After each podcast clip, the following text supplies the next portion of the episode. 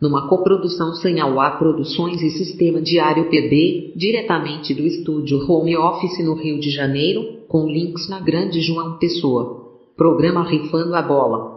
Apresentação de João Jales. E comentários de Emanuel Reis e Matheus de Julho. Dali, dali, dali, galo da Borborema. 13 campeão e chuva de gols no calendário europeu goleadas na Champions, na Europa League e nos amistosos pelo velho continente. E os jovens craques da rodada europeia no Pegada Dourada. No Fofoca de Gandula temos o que acontece com o Barça. Thiago Neves esnoba a raposa e toma a invertida da torcida do Cruzeiro e Vanderlei Luxemburgo gerou o debate velha guarda versus nova escola. Como anda o futebol brasileiro? Ainda temos os resultados dos sorteios da Time e os palpites para os melhores jogos da próxima rodada. Seja bem-vinda e bem-vindo ao Rifando a Bola!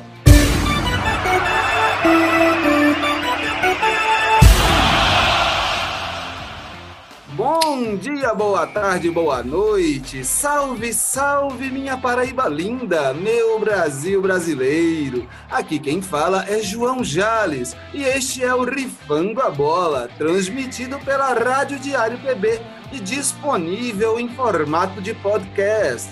Acesse nosso Instagram, arroba Rifando a Bola e ouça no link de sua preferência. Aqui comigo eu conto com os comentários dos queridos Delby Fernandes e Emanuel Reis.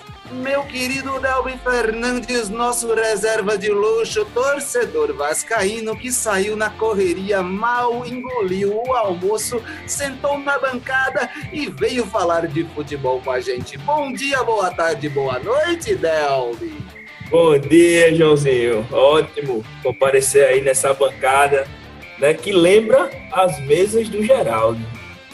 E saudades, saudades, saudades de Geraldinho, contornos para aquele recanto universitário lindo e maravilhoso da Orla da UFPB. Salve pra galera de lá, né? Vamos mandando aqui, chamando também o nosso querido boy dos bets, o nosso palpiteiro de plantão, Emanuel Reis. Bom dia, boa tarde, boa noite, meu querido. Bom dia, boa tarde, boa noite, João Jales. Mais um Vascaíno, né? Bom dia, boa tarde, boa noite, Delby. E sim, já vi muito jogo do Vasco lá em Geraldo, sim. Tantas vitórias, tantas derrotas. Vamos adiante, né? É isso Perfeito. aí, galera. Que hoje o nosso rifando a bola tem um monte de coisa. A gente tá falando aí de uma chuva de gols que rolou, né, gente? E vamos falando disso, né?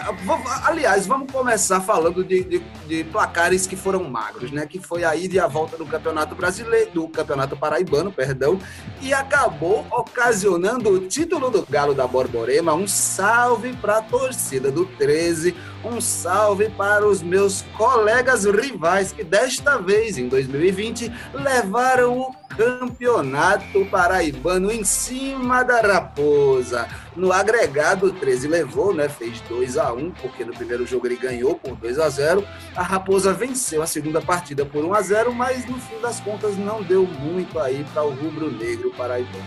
Ficou o título, então, com o Galo da Borborema.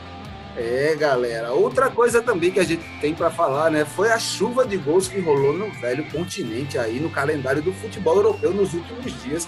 A gente teve 5 a 0 da Inter de Milão no Shakhtar Donetsk e teve também é, o 8 a 2 o famigerado 8 a 2 do Bayern em cima do Barcelona, né? Sem contar nisso também, a gente teve aí uma lavada de 3 a 0 do PSG em cima do meu querido RB Leipzig, que foi eliminado e está fora da final da Champions. O PSG já garantiu seu lugar por lá. E tem também o amistoso que rolou aí do Borussia Dortmund, que o placar foi de 11 a 2. É verdade, Emanuel Reis? É verdade, sim. Todo mundo que tinha olhos viu, né? Esse placar de 11 a 2 aí do Borussia Dortmund não tomou conhecimento do Áustria Viena, dentro de, da casa do Áustria, né? E aí teve também esse 8 a 2 em cima do Barça, do Bayern de Munique. Eu acho que Felipe Coutinho é um reserva de luxo, né? Do Bayern, saiu do banco, deu uma assistência, fez dois gols. E nessa goleada aí do 11 a 2 do Borussia Dortmund em cima do Áustria Viena, Jadon Sancho marcou um gol e deu quatro assistências. Então, cinco gols é, foram com participação desse cara, né?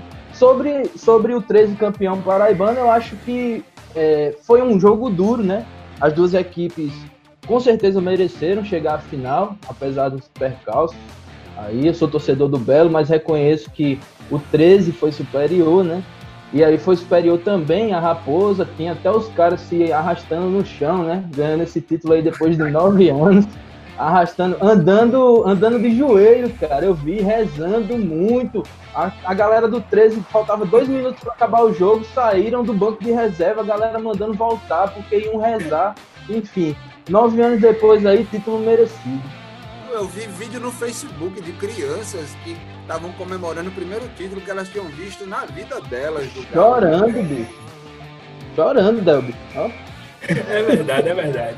Eu queria, eu queria dar um destaque bacana para um lance que aconteceu aos três minutos desse jogo do Paraíba, nessa final. Douglas deu uma, deu uma, uma, uma chapuletada segura que bateu na trave e penou. E penou, lembrou, não sei se vocês lembram desse camarada, Pio, que jogava no Botafogo, lateral direito. Nossa, Lembro demais. Falta, Lembro batia muito. falta com ninguém lá de longe, assim, que lembrava o rabetinha de, de, de Juninho, Juninho Pernambucano, mas era, era aquela mais frontal, né? Enfim, Douglas fez esse. Eu, eu achei aquilo ali, eu porra, vai merecer o título, né? Eu vendo aquilo ali. Ainda teve dois gols anulados né, no primeiro tempo. E o Campinense só deu o primeiro chute aos 33, né? Foi Frontini, eu acho. Então, Não, foi o seguinte: 13. o primeiro tempo foi do 13, o segundo do Campinense. O Campinense fez o gol, mas não era dois, né? Era só um. Não deu para ganhar. Não, não deu muito para o Campinense. Agora, o que ninguém deixou de falar foi o tal do 8 a 2 né, cara? Desapareceu o Barcelona em campo. Foi uma coisa muito surreal. Ainda de Milão ter dado 5 a 0 no Shakhtar, no Shakhtar para mim, não, não foi uma coisa tão espantosa. A única coisa que realmente me espanta é que o time do Shakhtar é um time que tem uma qualidade, né? Ele, ele é composto por, por, por, grande parte de brasileiros, sejam eles natos ou, ou, ou brasileiros que se naturalizaram ucranianos, né? Então é, é um time que tem uma certa qualidade e o, a Internacional não tomou conhecimento do time da Ucrânia e meteu 5 a 0 mesmo nos caras sem pena nem dó. Delby, o que você tem para me falar aí desse, de, dessa puxadinha da Europa que a gente tem aí? Exatamente. E o Shakhtar Donetsk segue a tradição, né? Segue a tradição de ter aquela cota de brasileiro, aquela cota de 80% de brasileiro. Então, fica, fica aí desde de Dentinho até Tyson. O, o Shakhtar sempre tem um brasileiro ali para fazer alguma coisa. E de fato, a Inter tá, tá, tá, tá no crescente, né? O time da Ucrânia, não, não acredito que, que, que, vai render bons, bons resultados nessa, nessa temporada. É, vamos, vamos esperar que essas férias que eles tenham tido aí possam, possam dar uma, uma melhorada aí no, no, no clima lá do time ucraniano, porque é, a final vai ser Internacional versus Sevilha e o Sevilha já ganhou cinco vezes. Emanuel Reis, meu querido, o que é que você tem para me falar aí? E, e o famigerado 8x2 do Barcelona, que a gente não toca no assunto, né? Parece um elefante dentro da sala. é constrangedor, né? É constrangedor você ver o Barcelona, o Barcelona no segundo lugar da La Liga, tomar de 8, né, cara? Tem um ditado do Ceará que diz assim: P para 10 ele engoliu sozinho. E foi o caso aí do Barcelona. Levou uma pizza de 10 pessoas assim sozinho, cara. Messi não tinha cara, não tinha onde enfiar a cara, bicho. Chegou no meio do jogo, Messi já tava assim, meu Deus, o que é que eu tô fazendo aqui? Que que Setien, cada gol que entrava no Barcelona, ele levava a mão à cabeça e ficava doido, cara. Parecia que tava perdendo dinheiro. E aí culminou com a saída dele, né? A gente vai falar isso no Fofoco de Gandula. Eu acho muito mais que merecido esse 8 a 2 aí. O time do Bayern de Munique não é à toa que é octacampeão é da Bundesliga, né? Seguido, um, dois, três, oito vezes. E aí a gente tem um entrosamento muito forte entre os entre os jogadores né, daquele time. Robert Lewandowski aqui concorrendo ao melhor do mundo, quem sabe. É, a gente tem também aquele rapaz que parece o Gustavo Kirten, que fez dois gols. Eu sempre esqueço o nome, Thomas Miller, é, Thomas Miller, né, velho? Também é um aí fazendo jogador aí, bom grande, muita bola? E o goleiro Manuel Neuer, que é um zagueiro a mais, né, no campo ali e tal. Eu acredito muito aí é, é, no Bayern. Sobre Sevilha e Inter de Milão, o Sevilha é um time copeiro, né, quando se trata de Europa League. É, só que a Inter de Milão ainda não ganhou a Europa League nesse formato que ela é, né? A última vez que a Inter de Milão ganhou um título faz nove anos também, é o 13 da Itália. E aí a gente vai, e aí a gente vai ter é, a Inter de Milão querendo ganhar esse título a todo custo, porque tem plantel para isso, né? Se a gente for pegar o plantel da Inter, a gente tem Lautaro Martins, Romelu Lukaku, é, D'Ambrosio, Barella, temos muitos, muitas estrelas, o próprio Godin, né? Também temos muitas estrelas, é uma seleção de seleções. Eu acredito que é, vai ser jogão, né? Vai ser jogão. E esse 8x2 aí do Barcelona é inaceitável. 11 a 2 também do, do Borussia Dortmund naquele amistoso de leve, né, que eles marcaram. Você tem alguma coisa para falar sobre isso? Mas aí esse 11 a 2 até que é justificado, né? A gente não tem um campeonato na Áustria tão sólido é, como é a Bundesliga na Alemanha. A gente não tem o mesmo nível de investimento. Se você for pegar o plantel do Áustria Viena, por mais que seja um time aí que tenha sempre figurado nas últimas Champions ou Europa League, você não vai ter nem 10% da folha do Borussia Dortmund. E aí o Borussia Dortmund não tem nada a ver com isso, né, velho? Chega lá na Áustria, coloca 11 a 2, isso mesmo, e aí fica 19 para a Alemanha e 4 para o resto do mundo aí nesse saldo, né? É, cara, o futebol alemão mostrando a supremacia aí nessa semana no calendário europeu. Uh, vamos, vamos falar aí um pouco mais de calendário europeu, vamos falar das estrelas aí desses mata-matas de goleadas. Alguns se deram bem, outros não, mas a gente chamou a atenção aí de dois jovens jogadores nesta rodada generosa aí da nova safra do futebol né, da, da, da Europa. Né? O, o português João Félix e a gente se pergunta aí se ele é o próximo camisa 7 da geração da seleção de Portugal, né? Depois de, de Cristiano Ronaldo, será ele o sucessor aí da, da, da camisa 7 no, no, time português. E Alfonso Davis também, o canadense bom de bola no Bayern de Munique, né? Esse é o nosso pegada dourada. Solta a vinhetinha, Sérgio.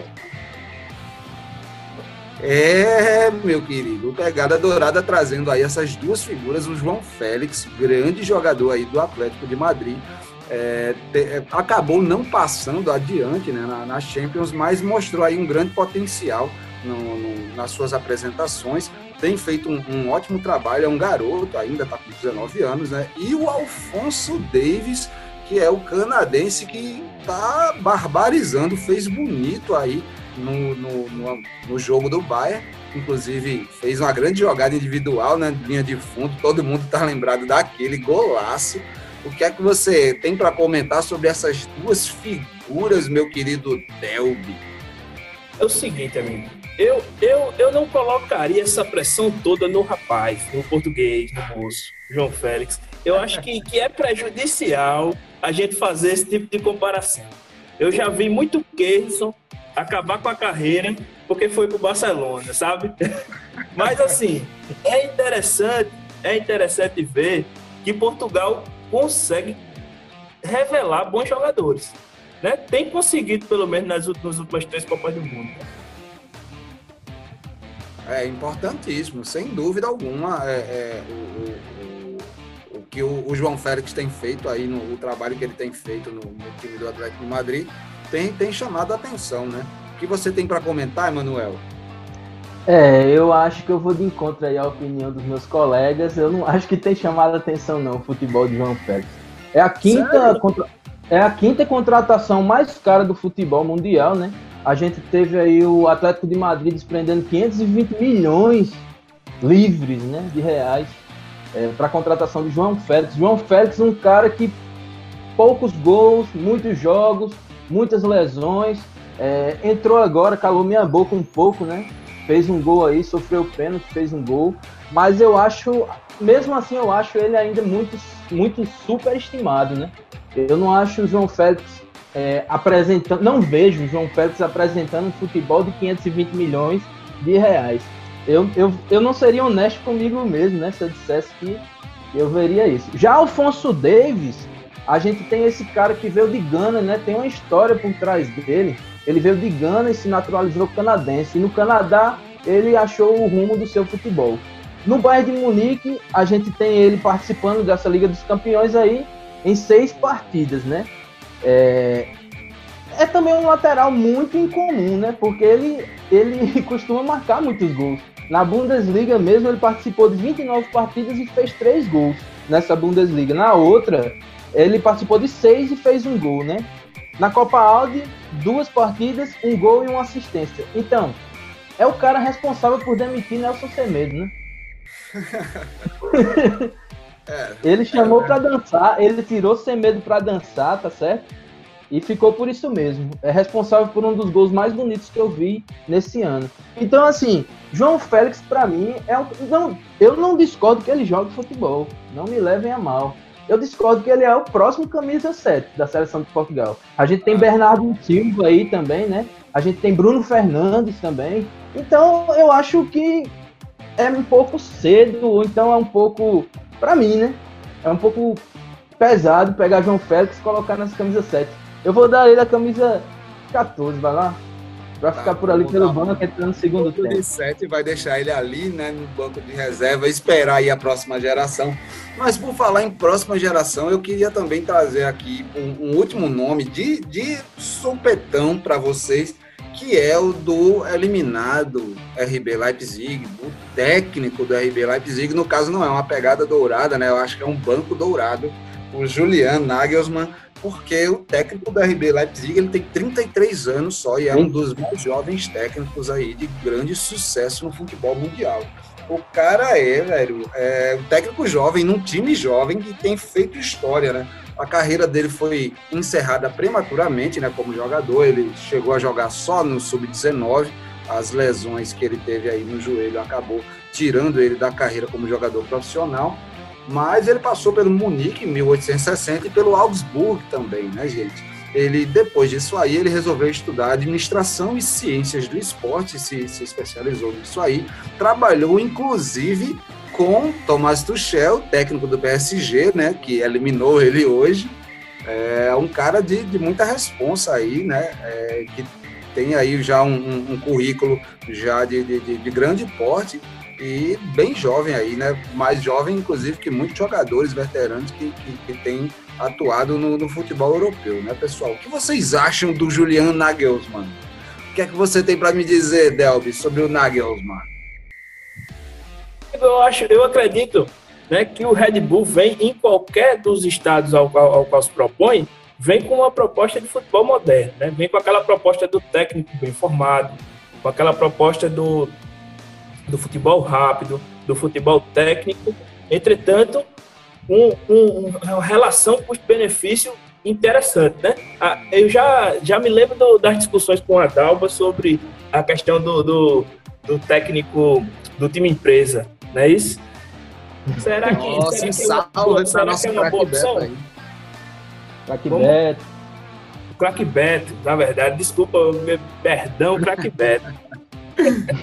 então, então, eu, eu imagino e de fato eu concordo com ele. Eu acredito que, esse, que essa questão de time empresa não, não, não, não é uma, uma boa proposta para o futebol. Entretanto, o Red Bull tem mostrado, não só na Alemanha, aqui no Brasil também, forte investimento, organização né, e estudo. Isso não sei se vai garantir um bom futebol, mas que garante a confiança de permanecer nas primeiras divisões, eu acredito que sim. É isso aí. O que você tem para falar aí sobre esse estilo do, do, do, Red Bull de fazer esporte, meu querido Emanuel Reis, em especial a situação do, do Nagelsmann é, é, comandando aí, tão jovem, comandando uma equipe do, do porte do, do RB Leipzig, já chegando semifinalista numa Champions League. Tenho nada para falar do Julian Nagelsmann, é um ótimo técnico, né? Ele trouxe o RB Leipzig aos trancos e barrancos nem tanto, né? A gente viu aí um RB Leipzig jogando entrosado, hoje é que deu um apagão. Parece até que viu um inimigo, um inimigo não, um adversário maior à frente, ficou meio assim e tal. É, mas assim, a gente tem nele a figura da contemporaneidade. E aí eu concordo com você, que é fã aí do cartel da Red Bull, né? né quando o assunto é desportos. E concordo com o Delby também nessa coisa do futebol moderno. Eu acho que a Red Bull, é, por ser uma empresa, né, por ser é, é um grupo que se propõe a estudar o esporte mesmo, eu acho que vem ditando um estilo, né? Vem ditando um estilo nos países onde passa. E a gente tem Red Bull nos Estados Unidos com o New York Red Bulls, a gente tem o Red Bull é, na, na, é, na Alemanha com o RB Leipzig, a gente tem aqui no Brasil dois times, inclusive, né? É, Brasil e o RB Bragantino. É, exatamente. E aí a gente tem o RB Bragantino subindo para a primeira divisão em um ano de criação do time. ah, tudo bem que o Bragantino já vinha na segunda divisão, mas aí teve um, um, um enxerto de 200 milhões, né? Para fazer contratação, para fazer, é, é para contratar é, marketing, para fazer bandeira, para fazer, enfim, né? Para comprar tudo que pudesse e quisesse. Então eu acho assim, voltando para o Julian Nagelsmann, apesar de ter 33 anos, é um cara que tem um estilo a ser levado a sério, né? Porque ele chegou à semifinal de Champions League, isso quer dizer que o cara, que o Jurgen Klopp não teve um estilo que superasse do cara, isso quer dizer que José Mourinho, Carlo Ancelotti, essa galera aí já tá ficando para trás quando o assunto é futebol agora, né? É, cara, se já tem esse problema aí na Europa, imagina como tá ultrapassado o futebol brasileiro. Mas essa conversa a gente vai deixar para o próximo bloco, que a gente vai trazer aí muita coisa legal no próximo bloco, que são os sorteios da Time Mania, né, os resultados e também aquele nosso quadro preferido, o meu, o seu, o nosso fofoca de gandula. Segura aí que já já a gente volta. Eu quero ver se eu ganhei.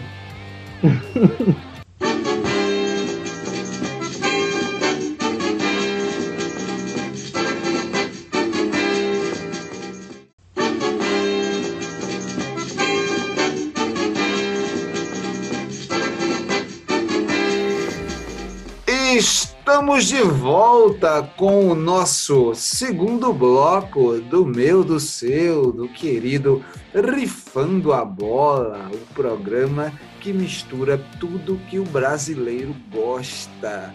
É resenha futebol, palpite e aposta. E hoje eu tô aqui contando na bancada com os comentários de Delbi Fernandes e Emanuel Reis Delbi Fernandes, o meu querido, vascarado, mascaíno, vascaíno, mascarado. Fale aí com a galera, aquele salve. Meu amigo, um salve para todos os vascaínos aqui da Paraíba, de uma pessoa, porque os do Rio de Janeiro estão uma vergonha. Eu vou dizer mesmo, eu acho que na minha oportunidade aqui, de falar no fã da bola, e quero protestar, não está na pauta, mas eu quero protestar a, contra, a renovação de Bruno César foi uma palhaçada.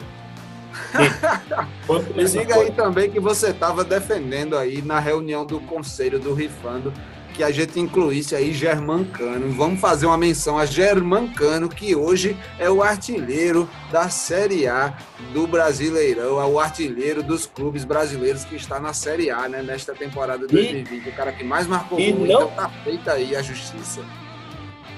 E não só da Série A, e para fazer a justiça direitinho, tem que dizer que é a melhor média de gol do Brasil. Olha aí, ó, tá feita a justiça, a melhor média de gol do Brasil. Tá aí o comentário do nosso querido. Vamos chamando agora os resultados da Time Mania. Solta a vinhetinha, Sérgio. Resultados da Time Mania. Vamos que vamos que vamos. O sorteio do concurso número 1523, realizado na última quinta-feira, 13 de agosto de 2020. As dezenas sorteadas são 21, 45, 51, 53, 62, 64 e 75. E o time do coração sorteado foi o Sergipe, dali Gipão.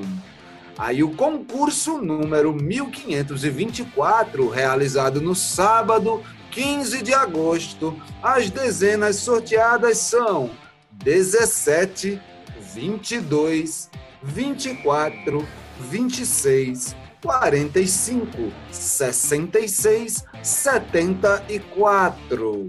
E o time do coração sorteado foi o 13 da Paraíba. Ó a coincidência aí, o 13 foi campeão paraibano no dia 15 e foi sorteado no mesmo dia 15. E aí, é, Raposeiro? Cara, só faltava que fosse dia 13, né? Pelo menos não. Mas uh, olha outra coincidência. Este é o nosso 13 terceiro episódio anunciando o 13 como campeão, o 13 como time do coração é, é sorteado na Time Mania. É muito auspicioso. Boas energias, galera. Como passamos chegando aqui no concurso número 1525, realizado ontem na terça-feira, 18 de agosto de 2020. E os números sorteados foram 13, 33, 47, 48, 52, 69 e 77. E o clube, o time do coração sorteado foi o Criciúma de Santa Catarina. Atualmente, o valor do prêmio da Time Mania está acumulado aí em mais de 10 milhões de reais, gente. É uma grana segura, hein? Dá para fazer um pé de meia bom. Vamos chegando para aquele bloco lindo, aquele nosso momento que todo mundo espera, aquele o meu, seu, o nosso fofoca de gandula. Solta a vinhetinha, Sérgio. Fofoca de gandula. E no nosso momento fofoca de gandula é aonde a gente traz as notícias de fora do campo para temperar aqui a nossa resenha do Rifando a Bola. No fofoca de gandula de hoje a gente traz o que acontece com o Barça? Será o fim de uma era? Valeu, falou, Zezé. Tiago Neves esnoba a Raposa Mineira nas redes sociais, mas toma a invertida da torcida cruzeirense. E ainda, luxa polêmico. Reacende o debate pertinente no futebol brasileiro nova safra versus velha escola. É, galera, vamos chegando então, vamos começar pelo fatídico 8 a 2, né? Vamos falando aí o que acontece com o Barça. Será mesmo o fim de uma era por lá? Depois da sofrível eliminação da Champions, né? Pela robusta goleada de 8 a 2 do Bayern. É, será que a equipe catalã tem, tem aí em mente, né? Já demitiu o Kiki Setien, né? Mandou embora. Vários jogadores aí fizeram declarações delicadas sobre a situação. E ainda temos aí Messi manifestando seu desejo de deixar o clube o quanto antes, gente. O, o craque argentino comprou inclusive uma mansão uma das áreas mais nobres de Milão na semana passada. Vocês lembram que eu falei isso no episódio passado lá do Infando? Então, alguma pista disso, Emanuel Reis? Rapaz, então, é, a situação é muito delicada, né? Do Barcelona aí. Não é fácil chegar na Champions aí, um fiozinho de esperança, passar ali. Não é fácil levar 8 a 2 né? Messi cabisbaixo. É, ainda deu um passo para um gol, né?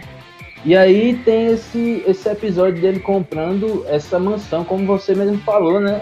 Em Milão. Ora, Messi não vai jogar no Olímpia de Milão, nem no Milan, nem no Vero Vôlei, né? Então, eu acho que só sobra um clube aí pra gente especular. E no momento em que surge também a notícia de que Lautaro Martins é sondado pelo Barcelona. Então eu penso que pode ser uma troca um no outro e um dinheirinho a mais, né? Claro, no caso, vai Lautaro e uma mala de dinheiro e vem Messi. Se for, se for um negócio lógico, eu vou por aí. Falar ainda da situação do Barcelona, que não é fácil. Quando você diz assim, vários jogadores do plantel deram declarações delicadas, você quer dizer eles disseram que vão sair. Luiz Soares está cobiçado aí por vários clubes, né? É, sem medo não tem nem cara mais. Depois que. Você acha que ele vai, ficar no, vai pro Ajax, Soares? Soares, pode ser que vá, né? Já tem passagem pelo Ajax, né? Quando, quando o cara fala assim, tem passagem pelo Ajax, é quase tem passagem pela cadeia, né? não, mas é ah. sério, falando sério mesmo. é, eu acho que ele pode ir sim pro Ajax. Eu sei que Lautaro Martins é pretendido, né? Renier aí tá com a situação também, o povo até especula CR7 no tá Barcelona. Quase que certo, Renier tá quase que certo a ida dele para o Borussia Dortmund, garoto. Sim, sim, sim, sim. Também, né? Mais um que entra nessa lista. Ivan Rakitic, é, possivelmente Ricardo Puig, também da base, vai embora. Enfim, Kik Setien já pegou as malas já foi embora também, né? É uma situação Não, complicada. Pé na, bunda, pé do Setien. Pronto, jo jogaram as coisas dele fora mesmo, né? Sexto andar. Então, é, sobre a situação de Messi no Barcelona. O presidente do Barcelona já deu declaração, amigo espanhola, dizendo que não espera a saída de Messi. Ele disse isso. O Eto'o pediu, pelo amor de Deus, para Messi ficar. Messi disse que está descontente no clube, que não sabe se assina. Eu acho que a gente está tendo aí o início de mais uma novela, né? Como sempre. Tudo que Messi faz é polêmico. Se Messi for comer uma coxinha, se torna um ato polêmico. Porque a gente tá falando do cara que seis vezes, né, melhor do mundo. Seis vezes melhor é, do mundo. perto da marca, né? Exatamente. Exatamente. Mais sobre isso aí, Delvin. É sempre bem mencionado, né? Então, sobre o Barcelona é o seguinte: tem que respeitar. Tem que respeitar o Barcelona, porque o Barcelona não é como o São Paulo, que troca de cueca sem tomar banho. Barcelona, quando reformula, entendeu? O Barcelona, quando reformula, troca diretor, troca filosofia de futebol, entra com um novo elenco, certo? E de fato não tem como negar que essa geração está se acabando, né? Não os jogadores em si, mas a equipe, né? Você percebe pelas próprias declarações de jogadores, né? Não, mas você não acha que o Sete um ele não era também um elemento desagregador no time, não? Um cara que nunca tinha, tinha, tinha ganho nenhum título na carreira, de, de repente cai no colo dele, né? uma das melhores equipes do mundo, cara. Olha, tem que ser muito desagregador para destruir o Barcelona. Acho que o problema é mais em si. Não, não, não vamos culpar um cara. Não é, isso não é um problema de um cara só. Entende? Isso é um problema da geração. O, a, o Barcelona vai se reestruturar, mas não é um técnico, não é um jogador, não é um diretor, é tudo junto. Né? Você percebe. e também queria fazer um adendo aqui que a mala de dinheiro que vai junto com o Lotário Martins não deve ser pequena, não, é amigo? É, é verdade. É. Isso aí é uma coisa também para ser levada em consideração. Ainda que, que Martins seja aí uma estrela da, da Internacional, é, meu amigo, uma negociação envolvendo o Messi, pode ter certeza que vai ter um valor. Viu, Jale? Fala, Emanuel. Eto ainda disse que o Barcelona tinha que mudar de nome depois dessa goleada aí, viu? Não poderia. não poderia. Isso quem falou foi Eto, não sou eu que estou dizendo, não. Entendeu? É Samuel Eto, né, cara? Samuel Eto, exatamente. Aquele da musiquinha, ô, oh, Bina é melhor que Eto. Justamente, dessa reaçãozinha. Daquele Barcelona com o Ronaldinho, né, velho? Imagina aí, um cara desse nível aí, ó. Um cara que jogou com um bruxo, né, bicho? E sem medo no Vasco, hein, Delmo? Como? Sem medo no Vasco. É, queria? Não queria não, amigo, queria não. O, Va o, Va o, Vasco é o seguinte, amigo. Se juntar o salário dessa galera, mas não é o mensal, não, é o anual. Vai, vai, vai ter que, que, que, aumentar um pouquinho ainda o orçamento para poder pegar alguém de Barcelona. Vixe. Mas vocês imaginando aí essa saída do Messi, vocês conseguem especular algum outro time que não seja a Internacional? Caramba. Sinceramente, eu não consigo, não e principalmente com o Cristiano Ronaldo na Juventus. É uma rivalidade que vai além do futebol espanhol. É uma é rivalidade é do futebol mundial. Rolou aí também, é marketing também. um boato de que o próprio Barcelona estaria interessado em trazer o Cristiano Ronaldo. Tá louco, velho. Imagina isso. Não vai, não vai. Eu também acho que é, é, especulação. Eu falei disso também agora, mas é assim, a especulação no mais alto nível de desespero, né? A galera quer resposta para tudo agora e o Barcelona é, ainda tem que se curar, bicho. Tá de luto, levou 8 a 2 aí, sexta-feira, sábado. É, pois é, mas um daqueles boatos pra mudar de assunto. é daqueles boatos pra mudar de assunto. Tá os caras mandaram. Os caras mandaram o Setien limpar o armário, galera. juntar as coisas, botar numa caixa. Muito, muito obrigado pelos seus serviços. Valeu, falou, tchau e benção. Preconceito com Setien, preconceito porque o cara só tem um título. Mas me diga aí o que é que ele fez de errado. Qual, o que é que ele escalou errado no Barcelona, que a gente não escalaria? Ah, Uma coisa ou outra, né? É, o próprio Uma coisa ou outra. Dele, não, justamente, Messi é um jogador, é, por ter várias estrelas, né? Por ter vários melhores do mundo, é um jogador que tem um orgulho lá em cima, cara, tem um ego lá em cima, né? Apesar de que ele é um cara bastante humilde, né? Mas ele é jogador de futebol e altamente competitivo, né, cara? Então, ele quer que a filosofia dele esteja dentro de campo. E sempre tem dado certo, né, velho? Você vê o Barcelona jogando sem Messi, você não vê aquele Barcelona minimamente é, é, é, que pega um adversário e talvez faz alguns gols, né? Agora, eu quero saber como é que vai ficar quando o Messi sair. Hein? Quando o Messi for para a Inter de Milão, quem é que vai coordenar esse ataque aí do Barcelona no meio de campo? Será que Coutinho volta do empréstimo? E de Nossa. repente é Coutinho aí?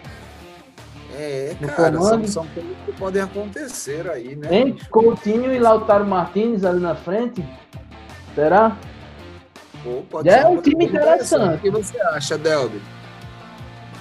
Bem, me desculpa que eu, que eu, que eu, que eu, que eu tava desconcentrado aqui. Qual foi a pergunta, amigo? Não, o que você acha aí, por exemplo, de, de, de, um, de, um, de um Barcelona contando aí com o Lautaro Martinez e com o Felipe Coutinho que possa voltar de empréstimo aí, que está emprestado lá no futebol alemão. Tem que, tem que entender como o Barcelona vai jogar, sabe? O Felipe Coutinho é um jogador interessante? É. É um jogador com potencial? É. Sempre foi. Mas nunca foi protagonista a nível, tirando o tempo do Liverpool aí, não foi um protagonista a nível do Barcelona, do Soares, Messi, não dá para comparar. O Felipe Coutinho é bom jogador, o Felipe Coutinho é interessante, foi, foi a, a promessa do Vasco que brilhou no, no, na Europa né, nesse tempo meio assombroso do Vasco. Mas, enfim, é, é, eu acredito que tem que mudar a filosofia desse time. Que, na verdade, que esse time já se desvacelou. Então tem que construir um novo trabalho. E aí não vai ser um jogador não vai ser uma dupla. Agora, com certeza, tem uma dupla com potencial. Né? Você, você imagina ele batendo falta como batia na época da seleção, no início ali, antes do 7x1. Jogando como estava jogando com ela dupla com o Firmino. Né? Como é que, por que, que Lotário Martins não pode trabalhar como Firmino? Ali no. no como, como o Felipe Firmino trabalhou ali no Liga. Né? Pode, potencial tem. Agora, não acho que vai ser a solução. Não acho que com esse time, não acho que com essa filosofia, com esse clima interno dentro do clube, né, esse clima de finalização de projeto, né? Não, não, não, acredito que vai ser a solução, que vai ser um protagonismo como foi o de Messi. Eu imagino que Messi marcou época na história do futebol e nesse século a principal. Né? Então, fica até triste assim. É, um, é, um, é uma, eu, eu, fico triste. Pessoalmente, eu fico triste com a saída dele do Barcelona, porque eu imaginava ver o último jogo de Messi no Barcelona. Tá? Ele se aposentando ah, no Barcelona sem sair do Barcelona. Ninguém sabe o dia de amanhã também, não, né? As declarações é. dele aí foram fortes, ele sinalizou muita coisa, mas vamos esperar aí as cenas O cara não comprou uma casa sem pensar assim. O cara comprou uma casa. Mas ele tem casa em muito lugar também, Delvin. Tem casa em muito lugar. Mas olha, gente, vocês tinham falado aí também sobre essa história de filosofia no futebol. A gente falou de, de, de, de, de Kiki falamos também do, do Nagelsmann, né, o técnico do, do RB Leipzig.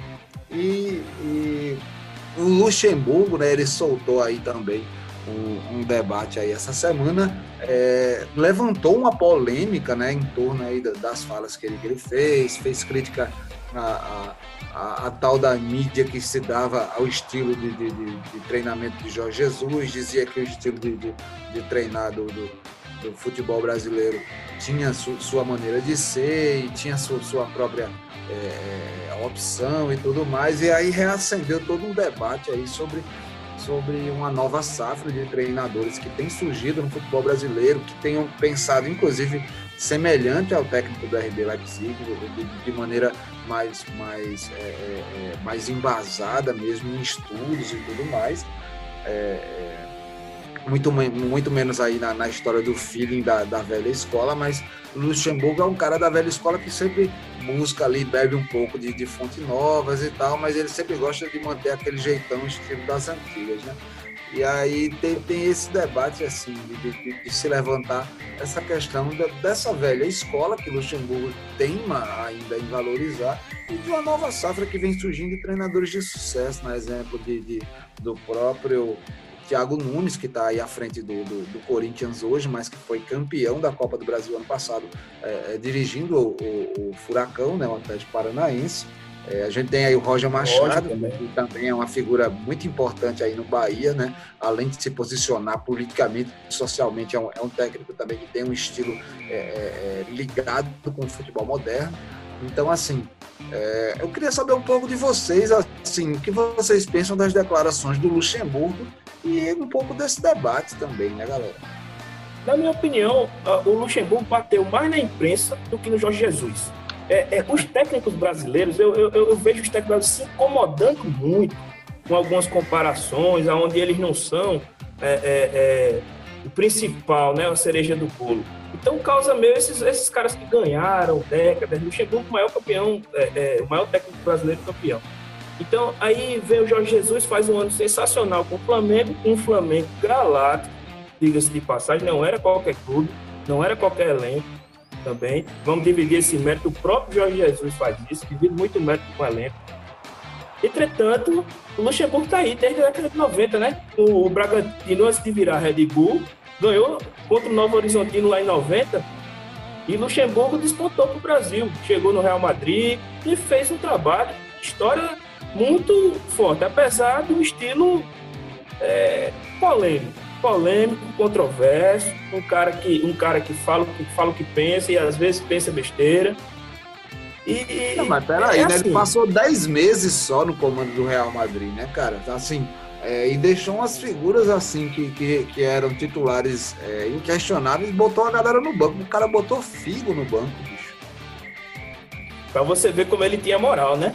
Porque ele tá pegando esse elenco do Palmeiras aí, botando a culpa nele. Você vê a entrevista que ele falou com o Goiás, aquele gol que ele levou a lá Ronaldinho Gaúcho na Vila Belmiro, lembra? Daquele Ronaldinho Gaúcho por, por debaixo. Pois é, ele botou, ele quis botar a culpa nele. Ele fez, não, vou culpar o jogador, pô, manda o cara pular. O cara pula, o outro bate por baixo faz um gol, fazer o quê? Ele tava procurando culpado para perder pro Goiás, para empatar com o Goiás. É, mas no Luxemburgo tem essa questão, né? Faz um, um, trabalho que, na minha opinião, apesar do conselho ter, ter, ter grampeado muito essa minha opinião, fez um trabalho, tirou leite de pedra do Vasco na temporada passada. Tirou leite de pedra. Tirou leite de pedra, o Vasco não caiu. E, e muito, eu sou o cara que acompanhou a campanha do Vasco. E, como torcedor vascaíno, fiquei triste quando ele foi embora. Principalmente é, porque, naquela época, estava se falando numa organização do Vasco, um Guarim jogando muita bola, você vê no que deu. Agora, Benítez. Quer dizer, é. então fica complicado. Entretanto, você... Luxemburgo não, não, não, não, acredito no trabalho dele para ganhar o brasileiro. Não acredito no trabalho dele para ganhar o brasileiro. Não, eu também não, não acredito não no que, que ele possa levar Apesar o brasileiro não. Manuel, é bom, hein? O que você acha, Manuel? Não, é, não, então, é, eu vejo assim, essa coisa de Luxemburgo, Ney Franco, Leão, esses técnicos mais antigos, né? Essa coisa de chamar o clube de família. Criar aquele clima de família. Tinha até técnico, não sei se era Cuco era Murici Ramalho também, que eu considero da velha escola, né? Que colocava, passava vídeo da família pedindo, é, é, dando, desejando sorte aos jogadores, e dizendo que amava muito, todo mundo saía chorando do vestiário é aquela coisa que tem que ter raça do pessoal, não sei o que tal. Beleza, isso aí é um estilo, para mim, ultrapassadíssimo, inclusive. E agora a gente vê os caras como Thiago Nunes, Odair Helman, né? O próprio Valentim, né? Questionado, beleza, mas também segue uma lógica o trabalho dele. Enfim, fazendo esse futebol mais técnico rodar, né? É, tendo uma, uma, proposta tática bastante clara dentro do campo e também tendo uma, um, jogadores que têm essas armas técnicas né, para cumprir essa proposta. E eu concordo com o Delby também, concordo com você, Jalos, no momento em que vocês falam que Jorge Jesus ele tinha essas peças, tá entendendo? E assim, é muito fácil a gente colocar nosso trabalho é, é, à mostra né, de uma forma positiva quando a gente tem todos os elementos necessários para isso. É, essa juventude, entre aspas, dos técnicos que a gente está tendo aqui no Brasil, eles estão tendo também essa coisa de, de pedir o jogador e a diretoria dar, né? Luan, do Corinthians, por exemplo, foi um pedido do próprio Thiago Nunes, né?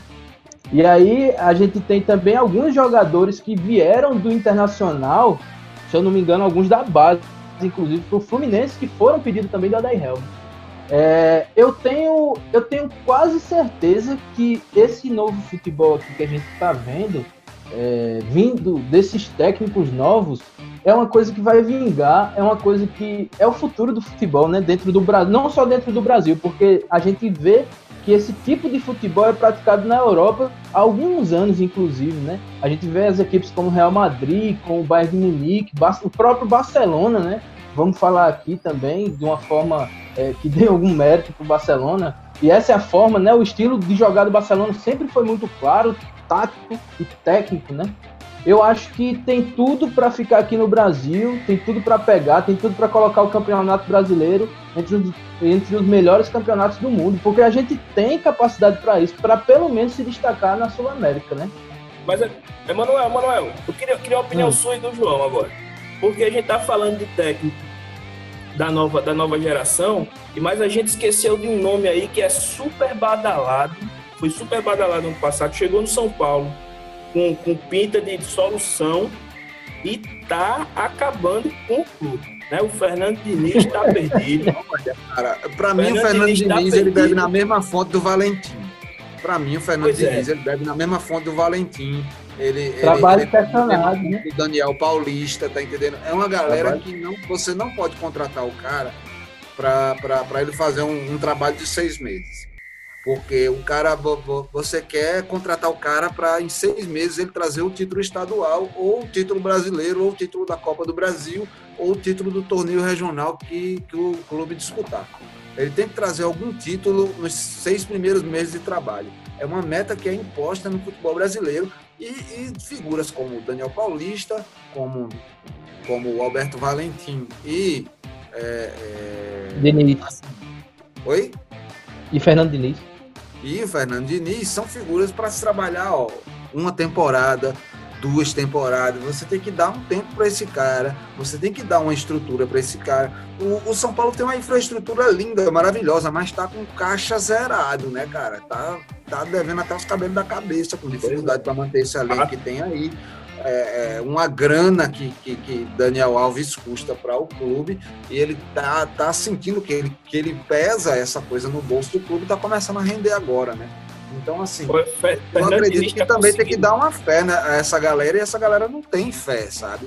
O futebol brasileiro ele ainda precisa é, que os cartolas eles, eles também tenham essa mentalidade, deixar de pensar na, na, na no, no, clube como, como uma coisa nostra, como, como uma família, tá entendendo? E pensar mais numa coisa mais, é, numa perspectiva de empreendimento mesmo da coisa, sabe? Por isso que, de certa maneira, às vezes eu chego e defendo aqui o clube empresa, por exemplo, porque você deixa, de, de, de certa maneira, essa galera da, da que gosta de, de, meter os grupos e, e, as famílias ali dentro do comando do clube, e esses cartolas a, a, atrapalham o desenvolvimento do futebol tático. Eu gosto, eu é? gosto dessa discussão, eu gosto dessa discussão porque ela faz o quê? Quando a gente tem aqueles velhos medalhões no banco de reserva, treinando, ganhando brasileiro, a gente diz, ah, vai apostar no nome novo, vai arriscar, mas aí a gente tá vendo uma safra boa funcionando, né? E fica naquela. Se isso funcionar de uma forma a estimular cada geração a trabalhar cada vez melhor, ótimo, né? Porque eu também não gosto dessa questão de dizer o futebol agora é bem mais organizado, bem mais organizado e joga fora o que o, o, o que o futebol tem de, de, de, arte no sentido da espontaneidade, de, de, de dar liberdade para o drible, de dar liberdade para uma bola parada criativa, que é uma coisa que é característica do Brasil e que foi, que, que já dizia o Luxemburgo na entrevista polêmica. É uma coisa que fez o Brasil ganhar cinco Copas. 2002 é, não era um futebol tão organizado assim, Apesar é, de que tinha essas, não, essas, essas não grandes, tinham grandes talentos, né? Não funciona mais não, assim não. Eu, eu, a gente tem visto aí essas últimas duas Copas. É, a Alemanha tem atrasado o lado de todo mundo, né? A Bélgica também. E o futebol que eles apresentam não é o futebol de raça. Não é aquele futebol que a gente via do Brasil em 2002. Esse futebol que vocês falam da década de 70, década de 80, enfim. É um futebol técnico, não é um futebol estudado. O cara tem passe de bola. E o Bayern de Munique é, é a sombra da seleção alemã, né? A gente vê a seleção alemã dentro do Bayern de Munique, bicho. Total, não, tem como né? não, não tem como não rememorar o 7x1 nesse 8x2 aí, bicho. Porque a gente vê a triangulação dos caras. É um passe de bola é, com muita qualidade e muito rápido. Você quase não vê a bola. É proibido dois toques, né? É toque. Pá, pá, pá, parece um jogo de bobinho com os caras. E aí a gente vê é, as bolas entrando, enfim. É, então, sobre isso aí, eu também tenho um parabéns para dar aí para Ramon, né? Esse, esse trabalho que ele tá fazendo no Vasco, bicho. Tudo bem que é como esse campeonato, né? Mas já ganhou duas seguidas aí. Já ganhou duas seguidas aí. Benítez tá jogando direitinho, tá entendendo? Germancano botando os golzinhos dele lá, né? Eu acho assim que o Vasco pode. Será que não belisca com a Sula? Eu fico pensando cara, nisso, né? Cara, uma curiosidade super interessante, apesar de, apesar de triste, é de que esse foi o melhor início do Vasco nos últimos oito anos. Eu imaginava. Duas vitórias seguidas. Duas vitórias seguidas. Aí, pô. Eu imaginava que o Vasco não ganhava duas seguidas no brasileiro de início, não, primeira e segunda rodada. Eu não pensava que era há oito anos, mas eu imaginava que fazia muito tempo, pelo menos dois, três anos, né? Eu nunca tinha visto o Vasco entrar no brasileiro assim, tão positivo, né? E aí, é, é Sobre a questão, aquela questão que você colocou para a gente agora, é sobre o trabalho de Fernando Diniz, né? E de caras como, como Alberto Valentim também, eu, eu sou da linha de pensamento de João Jales também. Eu acho que os caras ficam fazendo muita pressão, os caras perdem a terceira, pronto. Cai diretoria, cai torcida, cai todo mundo em cima do cara, não deixa o cara trabalhar, fica infernizando o cara durante meses, tá entendendo? E em seis meses tá aí. O cara não entrega quase nada, tá perturbado da cabeça, não consegue colocar o seu esquema, enfim, né? Aí a gente cai naquela velha, naquela velha história do deixa o homem trabalhar, né, velho? E aí o resultado vem. Mas assim, eu não tô satisfeito com o trabalho de Thiago Nunes, tá certo? Por enquanto não, porque o jogador que ele fez questão, que é um jogador que leva 690 mil mensais de salário, é um torcedor dentro de campo, é Luan, ele só faz andar e ver o jogo não faz mais nada além disso. Mas assim, eu acredito que o trabalho do Thiago Nunes ainda não tá para julgamento, né? Ainda é cedo para o cara chegar e pedir a sai Thiago Nunes, porque assim é um técnico campeão.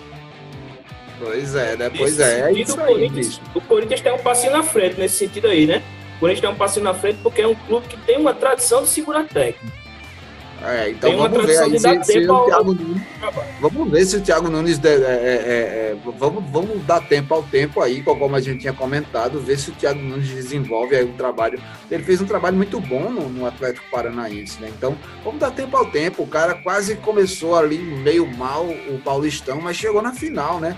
Vamos ter paciência aí, vamos deixar essa galera da nova safra trabalhar. Roger Machado lá no Bahia também fez um trabalho muito bom na temporada passada, então vamos, vamos, vamos ter uma paciência. E ele também fez, fez seus jogos interessantes na Copa do Nordeste. É, enfim, é, é, é, interessante aí a gente ter, ter paciência aí com o trabalho dessa nova safra, porque é uma mentalidade nova e está tendo que lidar aí com questões administrativas e afetivas do futebol que ainda são é, remetidas ao século passado.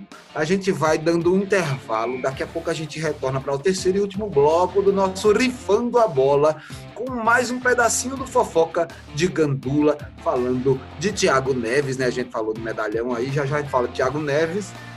E vamos também dar palpite para aqueles jogos marotos e maneiros. Tem se liga na dica hoje, Emanuel? Fala Zezé, bom dia, cara. Tem sim. Se liga na dica. É, bichão. Então segura a onda aí que logo mais depois do intervalo a gente traz essas novidades para você. Valeu, tchau, tchau.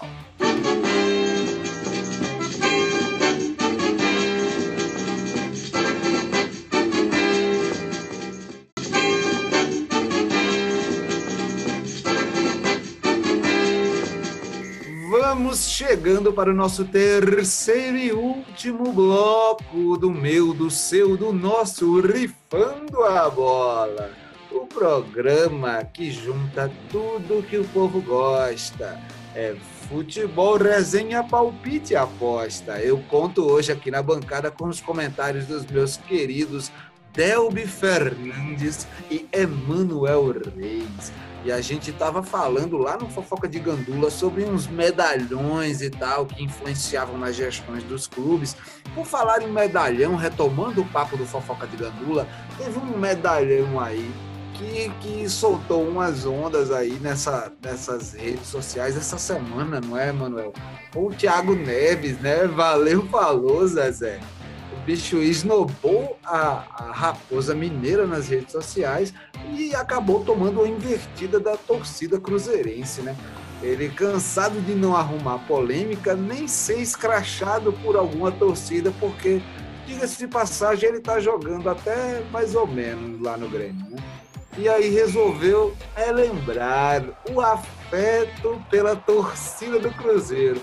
Em suas redes sociais, ele foi e escreveu, abre aspas, Bom dia, galera! Esse negócio que estou negociando minha volta para o Cruzeiro é mentira.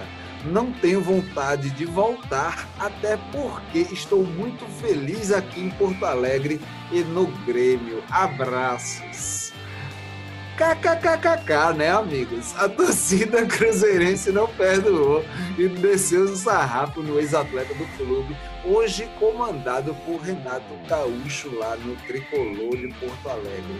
O que é que você acha aí dessa ondinha desse bicho, Emanuel Reis? Não, e isso aí denota pouca moral que a raposa de Minas está, né? Qualquer um chega, fala que não quer fazer negócio não foi nem especulado, né? É um cara que tá ali, né? É, é, tá no Grêmio, algumas vezes joga, outras vezes nem aparece. Você deu graças a Deus quando ele foi embora do Cruzeiro, né, cara? Exatamente. É um torcedor dentro de campo também, né? É, é um cara que, para mim, é um péssimo exemplo de ser humano, inclusive, né? No que, se, no que diz respeito ao que causou no Cruzeiro, junto com o Dedé e companhia. É, e aí eu tô do lado de Rogério Senna sempre, né? Nessa questão aí, sempre mesmo. E aí é isso, eu acho assim que é um cara que sempre quer estar tá na polêmica, né? Fale mal, fale bem, mas fale. É o que o Thiago Neves quer dizer com isso.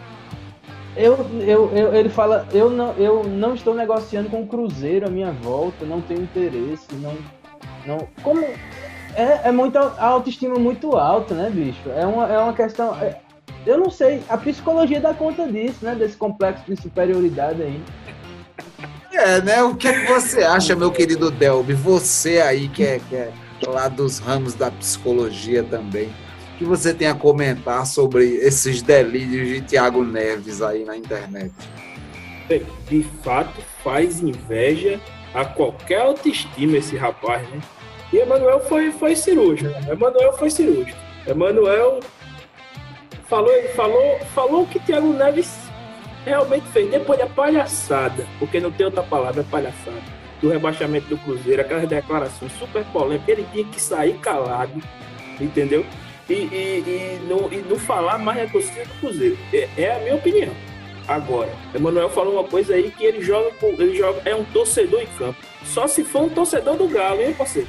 Porque não ajudar o Cruzeiro não foi o que ele foi fazer. Se ele tá torcendo por Galo, mas. Então, então fica, fica difícil a situação desse rapaz. Olha, primeiro que um dos técnicos aí dessa nova safra que a gente fal, faltou falar é o Rogério Senna.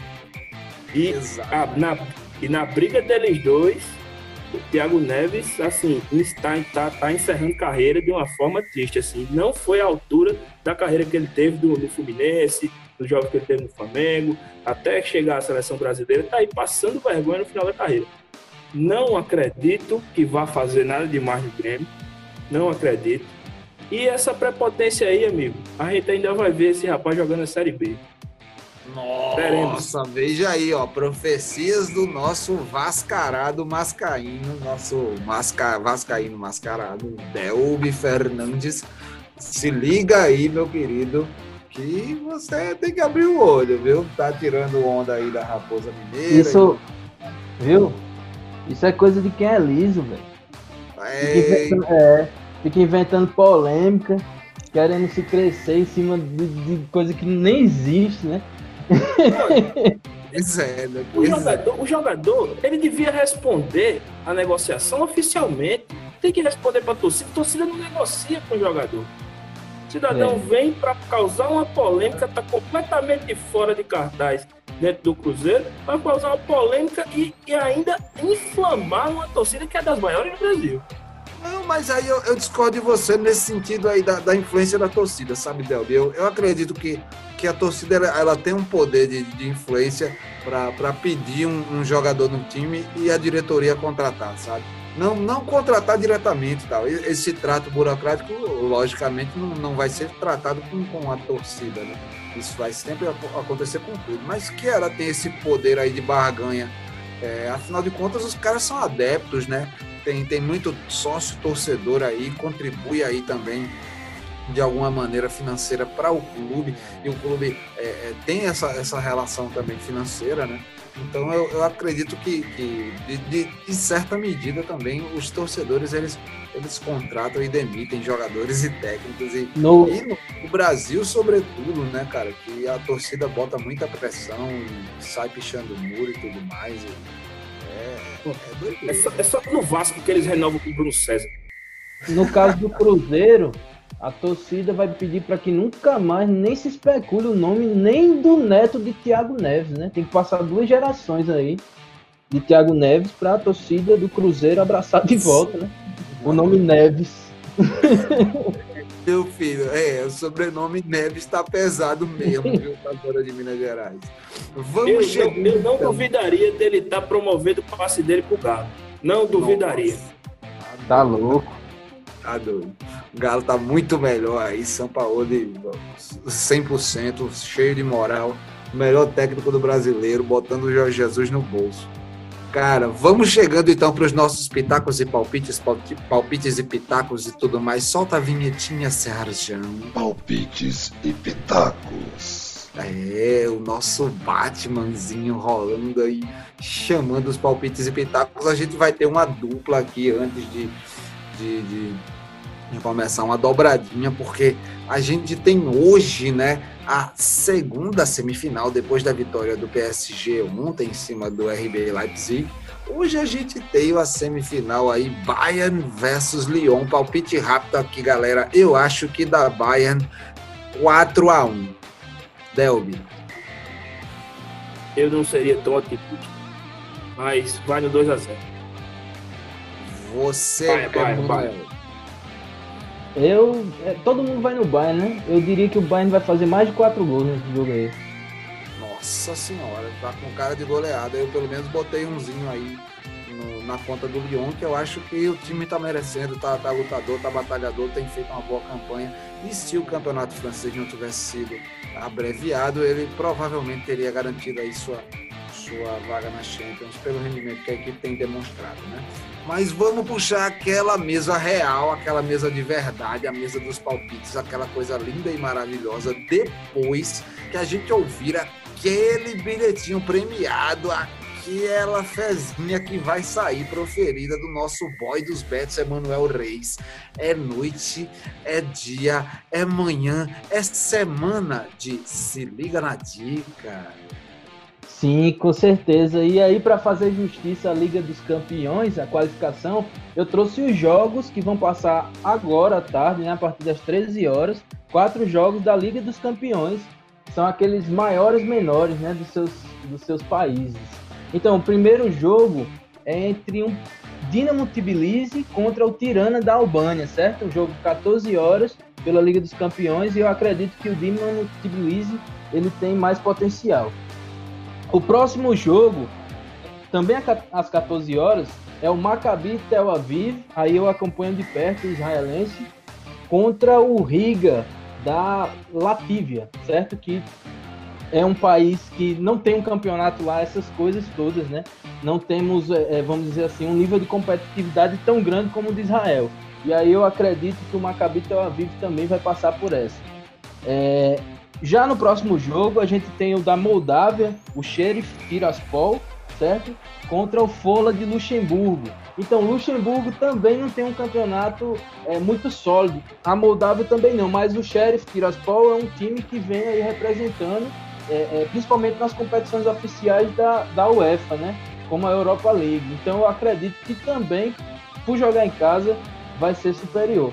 E o último jogo, às 16 horas, é o Floriana contra o CFR Cluj da Romênia, certo? É um clube, o CRF, o CFR Cluj também é um, é um, então, é um clube tradicional, né, que vem aí ocupando grandes lugares é, da, da Europa League, agora está na qualificação da Liga dos Campeões, vai passar pelo Floriano de Malta. Também é um campeonato que não vemos entre os maiores. Então, vamos lá. Só para relembrar, o Dinamo Tbilisi da Geórgia, certo? O Maccabi Tel Aviv de Israel, o Sheriff Tiraspol da Moldávia e o CFR Cluj da Romênia. São esses clubes aí que vão estar tá ganhando hoje. É isso aí, Tbilisi, é, Tiraspol, Tel Aviv, Tel Aviv e CFR Cluj. E o Cruz. É, galera, tá feito aí o Se Liga na Dica. Monta aí o seu bilhetinho premiado. Vamos chegando então para a nossa mesa de palpites. Vou jogar aquele primeiro jogo aqui pra gente palpitar. Final da Europa League Internazionale de Milão e Sevilha, galera. Quem vocês acham que leva? Emanuel Reis. Então, são duas escolas praticamente é, antagônicas né, de futebol. Uma preza mais a prática técnica, outra preza mais a prática com agilidade, também técnica, mas com agilidade, que é o caso do Sevilha, né? A La Liga é uma coisa mais ágil, a Série A é uma coisa mais técnica, é um passo de bola mais cadenciado. Então, a Internacional vem com Lautaro Martinez, D'Ambrosio, Barella, todo esse pessoal aí, inclusive Romelu Lukaku lá na frente. Eu acredito que tem mais time. Antônio Conte vai sair feliz aí. Acho que vai ser 2 a 1 um para a Internacional de Milão. É, cara, o que você acha, meu querido Delby Fernandes? Não tenha dúvida que será um confronto muito complicado de palpitar. Eu vou na contramão do amigo Emanuel, apesar do, da, do nível de detalhamento ser exorbitante Entretanto, eu acredito na dupla marroquina. A dupla marroquina naquela ponta direita do El Haddad com o Enazri e vai ter um golzinho de cabeça dele aí. Passe do El Haddad. Eu, eu, eu tô acreditando no 1x0 assim, a Inter jogando muito melhor, jogando bem, dominando o jogo, mas saindo esse golzinho contra-ataque do, do Sevilla. Rapaz, essa velocidade do Sevilla também me convence, viu, Delby? Eu acho que a Internazionale pode lutar aí. Esse jogo vai ser apertado, mas eu acredito que o placar vai ser favorável ao Sevilha no final. 2 a 1 ou 3 a 2 mas é um jogo que realmente promete aí. Eu acho que é isso, gente. A maioria é da um mesa palpite muito difícil. Muito difícil mesmo. E aí a gente já supõe que o Bayern vai passar pelo Lyon, né, naquela nossa palpitada rápida, e já joga aqui já naquela dobradinha PSG versus Bayern. Se o Bayern passar lá, é, é, como é que fica essa final da Champions PSG versus Bayern? Você palpita, Manuel Reis? Palpito sim. É, hoje, ontem que diga, desculpa, na terça, eu vi o jogo do PSG, né? Neymar não brilhou essas coisas, a galera tá falando que ele tá guardando pra final, né? Um péssimo finalizador, na minha opinião. Tudo bem, jogador de criação, enfim, Bolsonaro e um péssimo, um péssimo finalizador. É, o Bayern é um time que joga na coletividade, né? E a coletividade do Bayern tem aquela coisa de ser concisa, objetiva e preenchida com aquele viés técnico que a gente está acostumado a ver no futebol da Alemanha. Eu acredito que o Bayern vai passear em cima do PSG. Sinceramente, eu acredito que vai passear. Agora vai ser um passeio assim de 2 a 0 2 a 1 tá entendendo? Não é um passeio tão grande quanto vai ser contra o, o, o, o Lyon. Eu acho que é um 2 a 0 2 a 1 é então é, é essa sua dobradinha, né? Ele passa pelo Lyon e ainda passa pelo PSG ah. e garante aí o título da, da Champions. Com certeza, com certeza. Não, não será a vez de Neymar. Não será. Não será. Infelizmente o Bayern tem um time mais equilibrado. E eu tô com o Emanuel. Tô com o Emanuel dessa vez, eu tô concordando com ele. Não acredito numa, no placar tão elástico. 2 a 0 3 a 0 quem sabe. Mas, de fato, Bahia favorito. Rapaz, olha, sinceramente, para mim é muito difícil aí opinar, cara. Eu não, eu não vou chegar e, e dizer que, que eu não torço pelo PSG, porque eu gosto da maneira que o PSG tem jogado. É, me, me atrai o estilo de jogo do PSG. A criatividade que, que o Neymar tem, tem tido no time é boa, apesar dele não ter finalizado é, bem no, no, nesse último jogo de ontem, é, não ter feito gol, né? Enfim. Mas, assim, se ele pagasse os impostos, se, se ele parasse de sonegar, se ele parasse de tanta mutreta aí e tal, talvez ele melhorasse aí sua, sua cara aí com a opinião pública, talvez os, os fãs é, fossem mais genuínos também, né? Aí dava para torcer com mais fé no PSG. Mas se for para a gente falar aqui de um resultado realmente assim mais dissecado, eu acredito que a equipe do Bayern tem tem condições de, de, levar esse título mesmo. Vamos fazer essa dobradinha. A gente já bota o Bayern passando do Lyon e já bota o Bayern vencendo o PSG, galera. Para a galera aqui da bancada do Rifando a Bola, o Bayern é o pretenso campeão da Champions League. Aguardem aí os nossos vídeos anexos da resenha comentando essas coisas. Tem mais time, tem mais time. Tem, tem mais time, tem mais time. Vamos saindo da Europa, vamos pulando agora para o nosso calendário brasileiro. Vamos de Brasileirão, vamos botar dois jogos do Brasileirão aqui pesadíssimos nessa semana. Vamos começando de Flamengo versus Grêmio, é um jogo que já tem história em cima dele aí, né? Vamos ver o Torrent de novo aí, tendo mais uma chance de mostrar o seu trabalho aí é, que tem sido desenvolvido no, no, Flamengo, e Renato Portaluppi, o nosso Renato Gaúcho, sob o comando aí do Grêmio, que tem o Thiago Neves, né? Emanuel Reis, o que você acha desse palpite, meu querido? Fala, Zezé. Não, tô brincando. oh, é, então, o Flamengo aí tá vindo de, de uns desfalques, né? Assim, de, desfalques para sempre, vamos dizer assim. Rafinha vazou, né?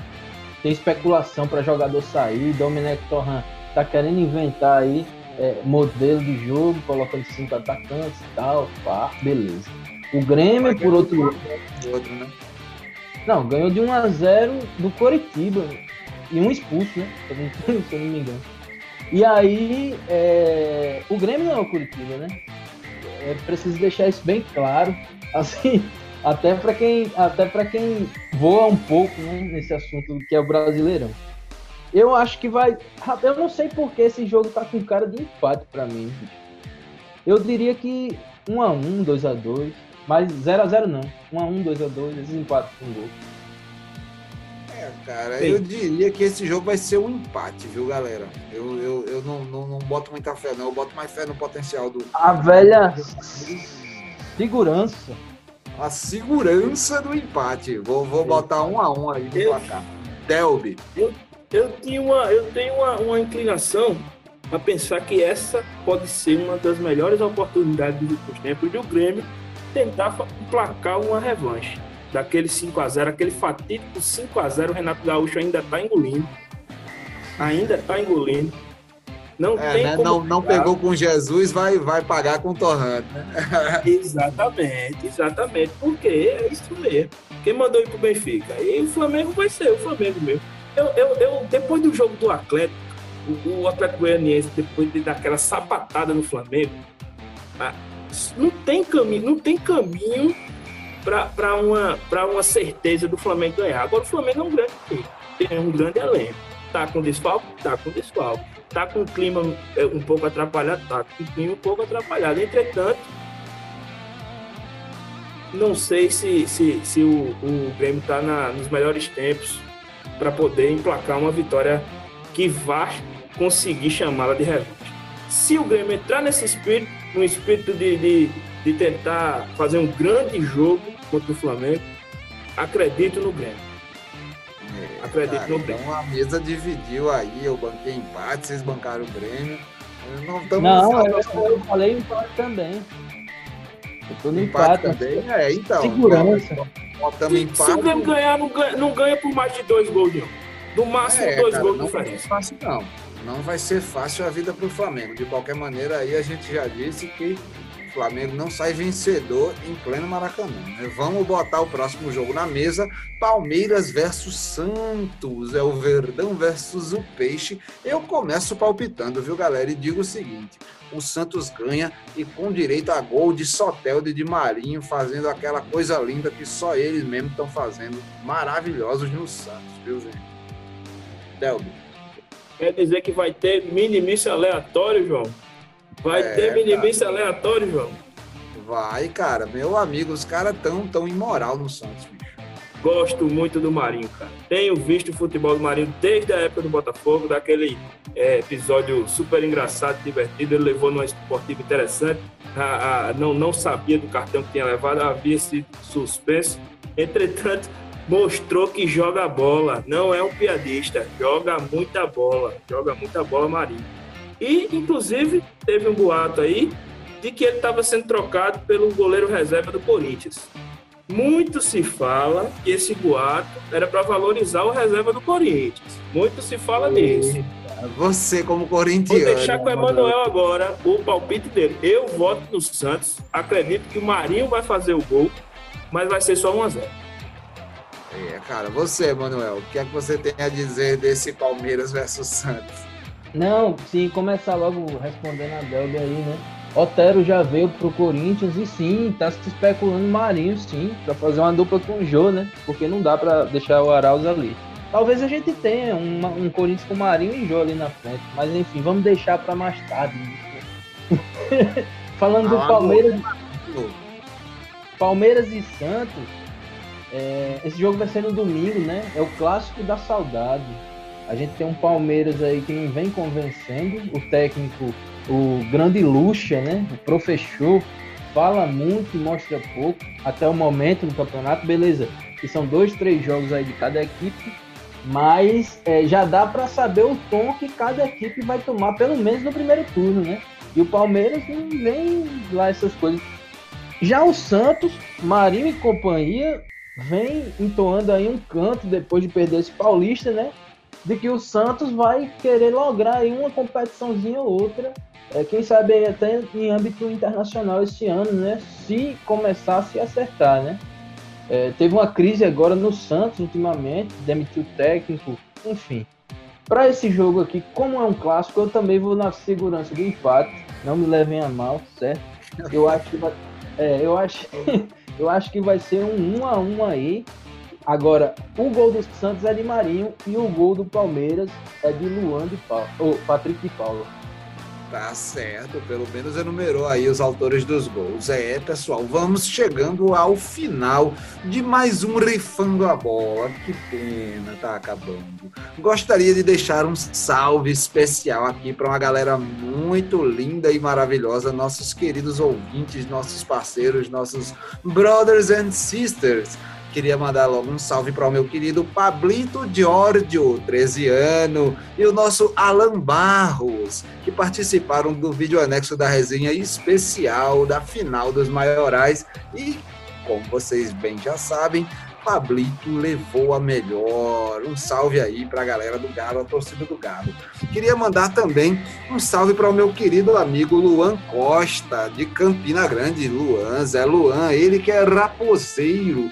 Gostaria de mandar um salve também para Rose Castilho de Olinda, ela que é torcedora do esporte. É, cara, lá do Leão da Ilha. Um salve também para Cleitinho Canuto, 13 anos, cineasta lá de Campina Grande. Queria mandar também para Diego Canuto, não sei se eles são parentes. Diego é de João Pessoa, Dieguinho, nosso querido torcedor do Belo. Felipe Figueiredo, lá de Campina Grande, raposeiro também. Um salve, Felipe, meu querido. O meu querido William Lima e a sua esposa Jéssica Clarice, flamenguistas lá da Rainha da Borborema, lá de Campina Grande. E minha querida Terezinha Oliveira, de Recife.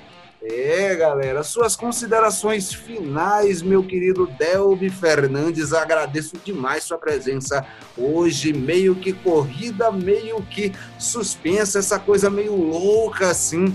É, agradeço demais pela sua prestatividade e sua presença na nossa bancada hoje, Delby Fernandes.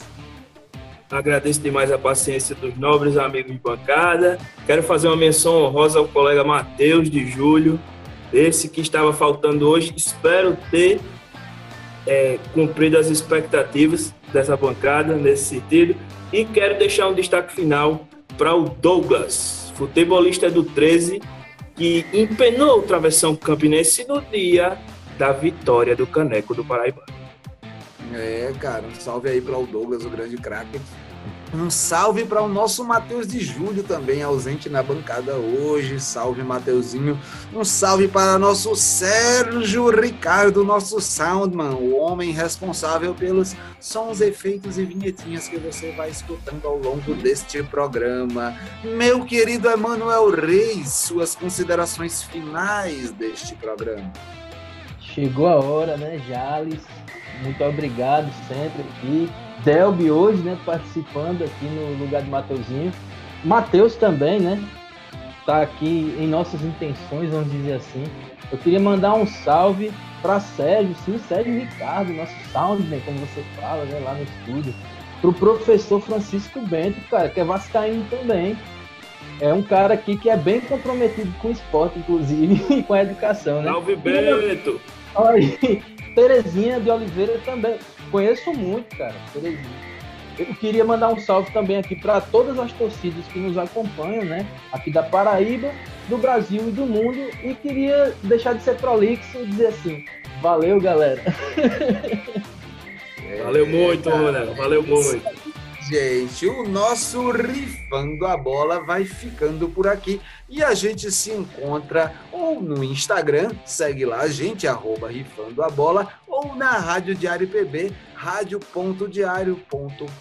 ou diariopb.com.br, perdão, ou por nossos outros canais de Facebook e Twitter do Portal Diário PB. É, galera, muito obrigado aí. Até semana que vem. Tchau, tchau. Vai, escuda gama.